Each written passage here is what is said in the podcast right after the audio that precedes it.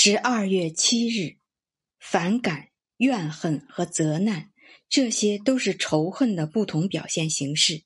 只有从心底剔除这些情感，罪恶之念才会被清除。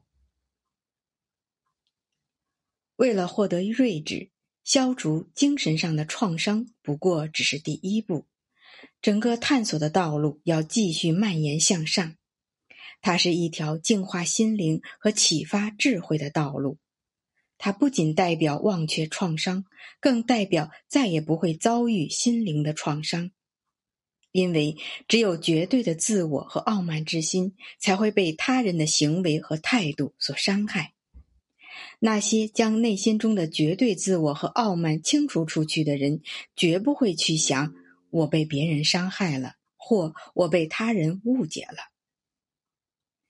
一颗纯净的心灵才能正确的理解事物，正确的理解会给生命带来平静，不再遭受酸楚和苦难，并获得真正的安宁和智慧。